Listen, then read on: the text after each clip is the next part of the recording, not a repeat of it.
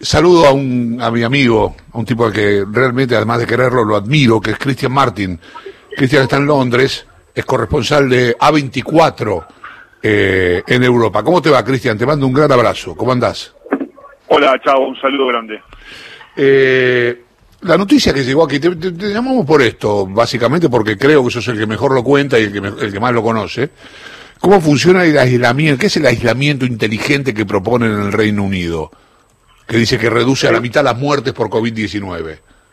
Bueno, es básicamente eh, una cuarentena pensada, no estricta, o sea, estricta en cuanto a que se pensó o se piensa cada aspecto de la cuarentena y se dejan cosas abiertas y hay actividades que siguen con, con un protocolo pensado eh, que evita cerrar totalmente el país y reducir los casos de COVID-19, que tenemos muchos, pero en un país realmente donde hay una, un gran respeto mutuo histórico por el gobierno y la gente, eh, y donde se respeta mucho la individuo. Se venía cayendo y se cayó. Sí, se nos fue. Ahí vamos, sí, se venía, venía los tumbos. Eh, así que bueno, vamos a eh, vamos a ver si podemos recomponer la, la, comunicación. Sí, acá estoy, chavo, se había cortado. Sí, bueno, eh, vos estabas explicando cómo, cómo es lo que llamamos, desde acá por lo menos, la, el aislamiento inteligente en el Reino Unido. Sí, ah, bueno, acá se le dice lockdown, ¿eh? sería la cuarentena. Con, la verdad que acá, desde que se cerró todo allá en marzo, siempre hubo concesiones. Si uno tenía que ir a trabajar y tenía otra, otra solución, podía ir. Eh, pero eh, desde la baja de casos a esta segunda ola, donde el Reino Unido está testeando muchísimo más que cualquier otro país europeo, hay 400, 430 mil test por millón de habitantes. Imagínate, o sea, eh, eso permite realmente individualizar, individualizar los casos y aislarse. Hay un sistema, una aplicación que tenemos todos, eh, donde eh, con los códigos QR vos vas entrando y a través de Bluetooth la aplicación te va advirtiendo si estuviste en contacto cercano con alguien que tuvo positivo o no. Pero la cuarentena inteligente básicamente se, se, es una es una manera de aislarse, depende a las circunstancias de cada lugar, sea un pueblo, sea una región, una ciudad o hasta un barrio, donde se ponen los límites y bueno, la gente respeta. Por ejemplo, eh, se ha dividido el país, el Reino Unido, en tres niveles, en mediano riesgo, alto riesgo y estado de emergencia, y el único que quedó arriba es Liverpool, la ciudad de Liverpool, donde estuvimos juntos, chavo. Sí, señor. Eh, así todo nunca cierra la educación, ni primaria, ni secundaria, ni terciaria. Eh, y el que tiene que ir a trabajar lo puede hacer, se puede ir a caminar con el perro o a correr en cualquier momento del día, no hay un control estricto, eh, lo que sí se ha sido muy, muy estricto es en cerrar los pubs y los bares, que es una de las causas por la cual tenemos tantos casos. La juventud no ha respetado eh, el alcoholismo, es un karma que tiene este país, y bueno, se va básicamente reaccionando a las circunstancias locales y regionales para evitar cerrar todo. Esperemos que funcione. Ese, por ahora yo pienso que viene funcionando. El índice de muertes es mucho más bajo tenemos muchos más casos, pues se está testeando mucho más, pero la realidad es que una sociedad tan liberal como la británica, las libertades personales tienen, tienen eh, este precio a pagar. Se ha muerto mucha gente, pero para que la gente entienda, eh, acá hay 42.000 muertos dentro y fuera de hospitales, más o menos. A eso hay que agregarle unos 30.000 que se han muerto, 15.000 más que se han muerto con COVID-19, pero no de COVID-19. Claro. Y, eh, y, otros 15.000 o 20.000 más de muertes colaterales con respecto a la pandemia o a la cuarentena, sea vicios, violencia familiar, alcoholismo, drogadicción. Pero esa cifra en total llega a ponerle a 72, 75. Eso conforma el exceso de muertes. Es la cantidad de gente que murió en los últimos seis meses comparado con los tres años anteriores. Bueno, hace dos semanas que el exceso de muertos en el Reino Unido está igualado. Quiere decir que está muriendo la misma cantidad de gente que murió los años anteriores, mismo con la pandemia. Quiere decir que hay mucha gente, sobre todo la gente mayor, que es la gran mayoría, más del 95% que ha muerto acá, gente mayor de 80 años, que es, es duro decirlo, pero se muere de COVID-19 en vez de morirse de otra cosa eh, meses más tarde. Eh, Cristian, ¿cuál es la evaluación que haces vos, pasados seis, siete meses del comienzo de la, de la pandemia, eh, de la actitud o del trabajo de la sanidad, de las autoridades sanitarias de, de Inglaterra? Sí, en realidad es el Reino Unido y hay cuatro países diferenciados que componen políticamente el país. Sí, Inglaterra, Gales, Escocia e Irlanda del Norte. Son cuatro casos diferentes. En general, la preparación desde diciembre, enero y febrero ha sido de terror, malísima, históricamente mala, y este gobierno va a ser recordado por la poca preparación en un país que se especializa en preparar todo, con mucho tiempo, y en preparar plan A, B y C. Es muy difícil, Chavo, encontrar un gobierno británico en los últimos siglos, te digo, ni siquiera décadas, que no haya tomado la, la mejor decisión para el gobierno, para el pueblo británico en ese entonces. Este gobierno sí la hizo porque se equivocó, subestimó o no escuchó a la inteligencia, que es un país con dinero, con recursos, con experiencia, con mucho personal profesional en muchos sectores, que eso llevan a que los resultados finales sean mejor.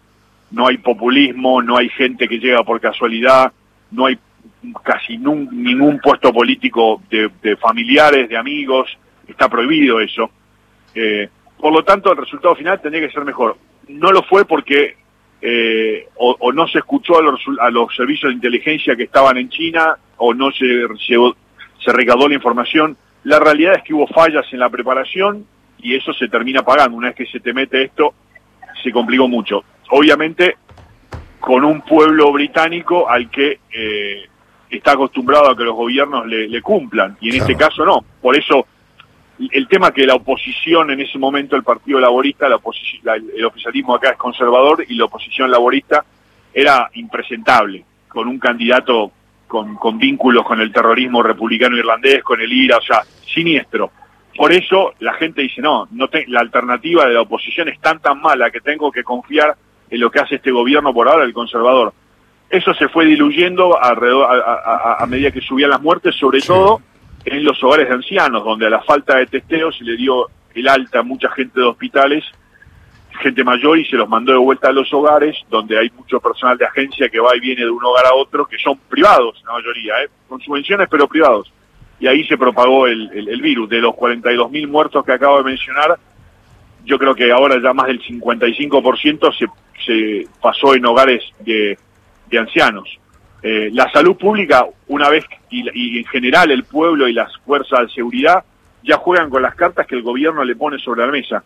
El NHS, que es la sal salud pública acá, nacida después del esfuerzo titánico de la Segunda Guerra Mundial, es gratuita y es, es eficiente. Acá mis chicos nacieron en hospitales privados, eh, perdón, públicos y nunca nos faltó nada. Las escuelas son no, públicas. Claro. No pagamos nada de lo que se paga en Argentina de manera privada, no existe.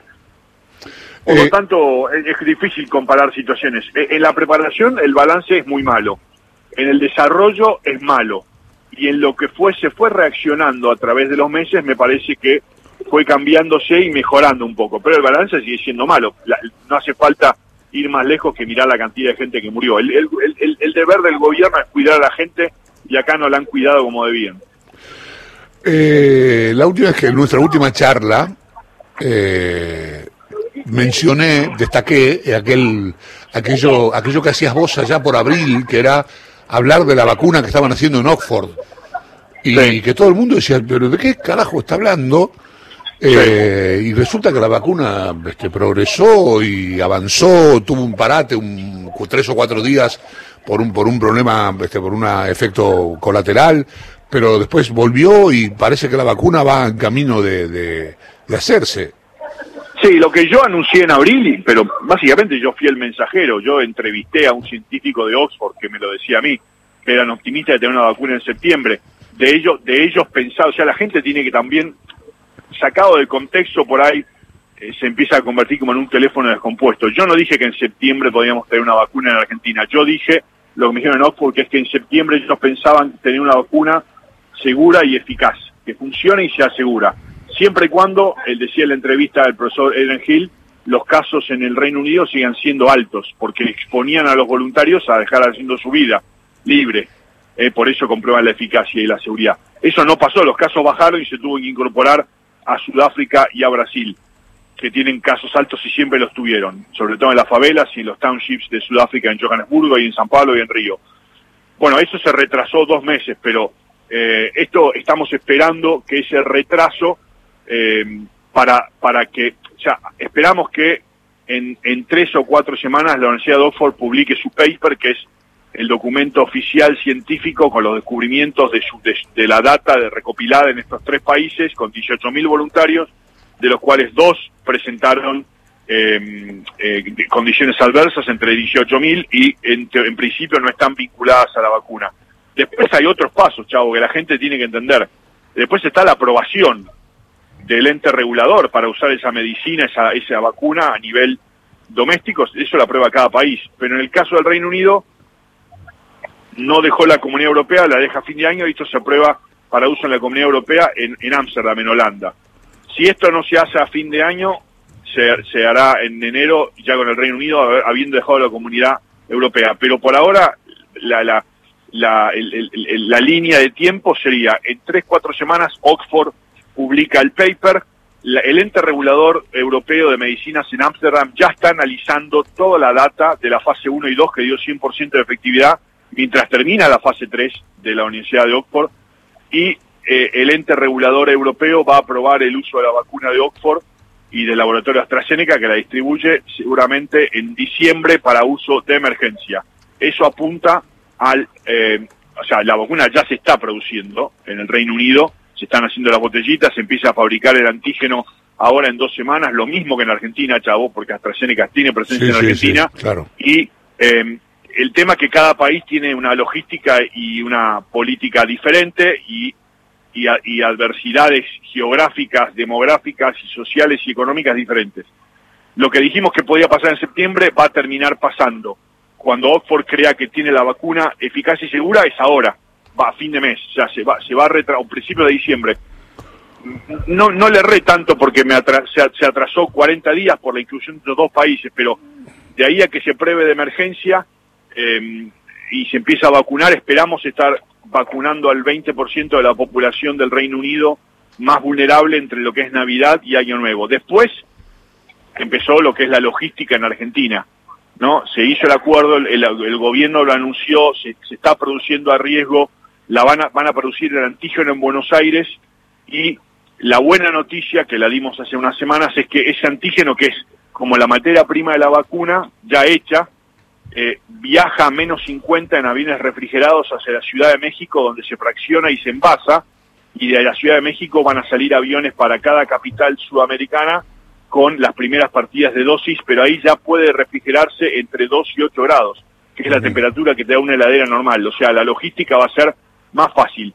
Eh, eh, se espera, el, el gobierno argentino tiene un contrato con el laboratorio británico sueco AstraZeneca, para recibir 24 millones de dosis. Son dos dosis por ser humano, se vacunaría a 12 millones de personas en el primer semestre del año, empezando en mayo, donde llegarían los primeros aviones con las paletas, con las botellitas de dosis para empezar a vacunar desde marzo, entendemos mediados de marzo en Buenos Aires. Ahora, falta terminar esa parte, desde qué parte, desde qué momento de la cadena de distribución el gobierno local toma jurisdicción. Por ahora parece que ser cuando AstraZeneca entrega las vacunas en, el, en, en en marzo. Tal vez se acelere y Argentina tome jurisdicción a partir de que se, se terminan de eh, producir en la Ciudad de México y salgan varios vuelos, dadas las distancias grandes que hay en Argentina, para diferentes lugares, por ejemplo el norte o el sur, pero al Oxford finalmente probar que la cadena de frío es menos rigurosa y entre menos 2 y menos 8, la distribución tranquilamente podría ser por vía terrestre o por aviones que no necesitan el frío extremo desde Buenos Aires a todo el país. Eh, sabes que es un lujo escucharte todo lo que todo lo que has aprendido en ese tiempo y todo lo que has averiguado. Este te ha explicado de la mejor manera. Cristian querido te mando un abrazo un beso a tu familia un abrazo acá estoy con Eleni y Victoria son ellos los que los que pagan el precio también de todo esto ¿eh? pues fueron son días de dormir cuatro horas de dormir en el auto de esconderse de de, la preocupación, de la angustia. Ojalá que empecemos a, ganarle la pulsada a este virus y, y, parece que eso va a empezar a partir de Navidad acá y que la vacuna obviamente, eh, las- los efectos a largo plazo es muy difícil, pero asegurarlos. Pero en principio se tiene mucho optimismo de que funcione. En Oxford el, el, el optimismo está intacto. Así que esperemos y que esto sirva para acercar a los dos países, ¿no? Al Reino Unido y a, y a Argentina.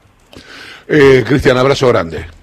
Abrazo. Cristian Martin es un eh, periodista, fue el primer jugador de rugby eh, profesional que tuvo la Argentina, hace 25 años que vive en, en Inglaterra, en Londres, eh, y pasear con él por Inglaterra, yo esto ya lo dije, lo repito, es un lujo, viste que dijo que Que fueron a Liverpool. fuimos a Liverpool, porque sabe de mi locura por los Beatles, entonces este me llevó me llevó a la casa de Leno, me llevó a Strawberry Fields, a, a Penny Lane, este me explicaba, pero además te lleva y te cuenta y te explica. Y también en Londres, caminar por Londres, este me, me- hizo una observación que me hizo ver Londres de otra manera. Me dice, donde veas una casa que rompe el estilo de las casas habituales de Londres, es porque cayó una bomba en la Segunda Guerra Mundial y tuvieron que hacerla de nuevo. La pucha, me quedé duro, digo, la puta. Y había, entonces digo, uy, mira, ahí cayó una bomba, ahí cayó una, ese tipo de cosas. Este, la verdad que es un fenómeno.